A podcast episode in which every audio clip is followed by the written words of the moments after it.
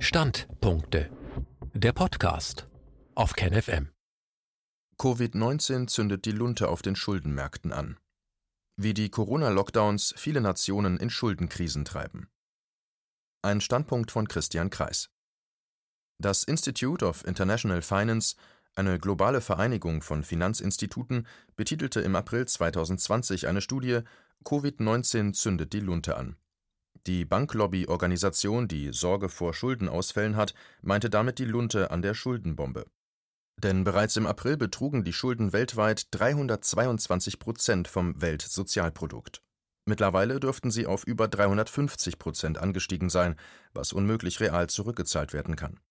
Zum Vergleich: Bei Ausbruch der Finanzkrise 2007 betrugen die Schulden etwa 282 Prozent vom Weltbruttoinlandsprodukt, was damals schon untragbar war in einer beim IWF im Juni 2020 erschienenen Studie heißt es, dass im vergangenen Jahrzehnt der größte, stärkste und breiteste Schuldenanstieg in Entwicklungs und Schwellenländern der letzten 50 Jahre stattgefunden habe. Seit 2010 sei deren Schuldenstand im Verhältnis zum Sozialprodukt um 60 Prozentpunkte auf 170 Prozent vom Bruttoinlandsprodukt 2019 angestiegen.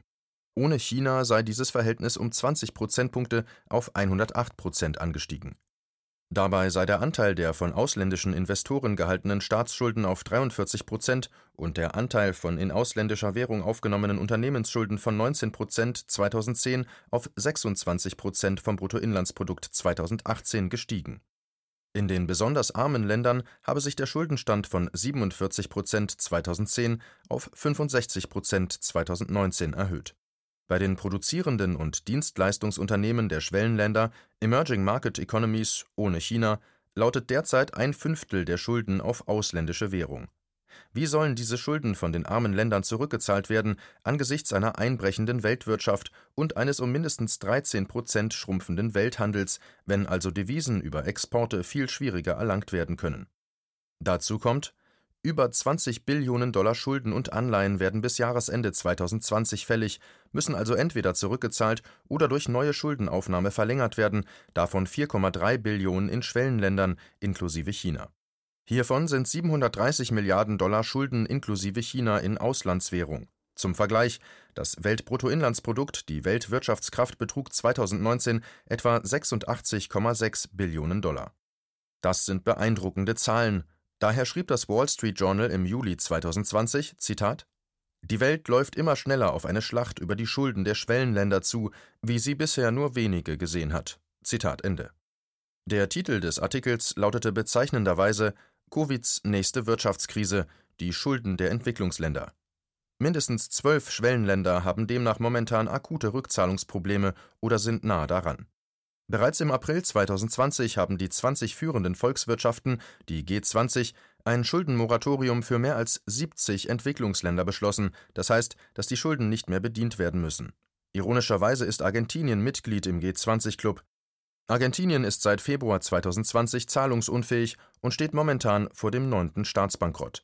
Bis April 2020 hatten bereits 102 Länder beim IWF wegen Notkrediten angefragt, Einige davon wollten nicht genannt werden aus Sorge davor, sonst von anderer Seite keine Kredite mehr zu bekommen. 102 Länder. Das ist mehr als die Hälfte aller etwa 194 Länder der Welt. Kurz, auf den Weltschuldenmärkten, den Bond- bzw. Rentenmärkten, scheint sich eine weitere, von den Schwellenländern ausgehende Schuldenkrise anzubahnen. Selbst relativ wirtschaftsstarke und große Schwellenländer wie die Türkei stehen möglicherweise vor deutlichen Auslandsschulden und Währungsproblemen. Die Türkei hat derzeit etwa 431 Milliarden Dollar brutto bzw. 256 Milliarden netto Auslandsschulden. Die türkische Lira eilt von einem Tiefstand zum nächsten. Falls die Türkei in ernsthafte Schuldenprobleme geraten sollte, könnte dies einige europäische Banken stark belasten. Das gilt nicht nur für die Türkei. Wenn von den Kredit- und Bondmärkten der Schwellenländer Turbulenzen ausgehen, wird das Europa und andere Industrieländer mitbelasten und die Corona-Weltwirtschaftskrise verstärken. Das konnten wir beeindruckend an der Finanzkrise 2007 bis 2009 beobachten. Verbriefte Schuldenpakete auf amerikanische Immobilien haben in Europa die Schuldenbombe hochgehen lassen. So übertragen sich die Schulden und Währungsprobleme anderer Länder letztlich häufig auch auf die Kernindustrieländer, wenn auch nicht mit derselben Wucht. Der Weg geht meistens über Währungskrisen, wie beispielsweise bei der asiatischen Finanzkrise Ende der 1990er Jahre. Wegen zu hoher und daher nicht rückzahlbarer Auslandsschulden verfallen die Währungen bestimmter Länder, es kommt zu Währungsturbulenzen auf den Weltmärkten und Verwerfungen bei den Handelsströmen, konkret zurückgehende Exporte und Importe. Das ist genau das, was wir in der momentanen labilen Weltwirtschaftslage am wenigsten brauchen können. Haupttreiber dieses stärksten Schuldenanstiegs der letzten 50 Jahre waren im Wesentlichen die extrem niedrigen Zinsen in den Industrieländern nach der Finanzkrise 2007 bis 2009. Das trieb viel anlagesuchendes Geld in höher verzinsliche Papiere. So schrieb das Wall Street Journal, die Banken von Wall Street hätten die Möglichkeit gesehen, sich neue Märkte zu öffnen mit höheren Renditen. Seit den Bekenntnissen eines Economic Hitman von John Perkins, englische Erstauflage 2006, wissen wir, dass man bei Kreditvergaben an Entwicklungs- und Schwellenländer auch etwas nachhelfen kann. Dadurch bringt man Schuldnernationen in Abhängigkeiten und man kann dann leichter politische Auflagen zugunsten westlicher Konzerne oder westlicher Interessen durchbekommen. Im Übrigen scheint China bei seiner Kreditvergabepolitik beispielsweise im Seidenstraßenprojekt ganz ähnlich vorzugehen, um Länder von sich abhängig zu machen. Interessant in diesem Zusammenhang sind die geforderten Auflagen von IWF und Weltbank an Weißrussland, wo Nothilfekredite an harte wirtschaftliche Lockdown-Maßnahmen geknüpft werden sollen, was Weißrussland vehement zurückwies. Diese Lockdown-Zwangsmaßnahmen würden Weißrussland in eine schwere Wirtschaftskrise stürzen, genauso wie es bei allen anderen Ländern mit harten Lockdowns der Fall war. Man könnte sich fragen, wie denn dann die Schulden von IWF und Weltbank zurückgezahlt werden sollen. Ein Schelm, wer Böses dabei denkt. Auf Seiten der Kreditnehmer machen häufig korrupte Eliten bei dem bösen Spiel mit. So heißt es im Wall Street Journal beispielsweise zu Angola, das Land habe über die letzten Jahre 8 Milliarden Dollar Kredite über Bonds, also Anleihen, aufgenommen, um Wasser- und Elektrizitätsnetze oder Straßen auszubauen. Von den 26 geplanten Projekten wurden lediglich vier begonnen.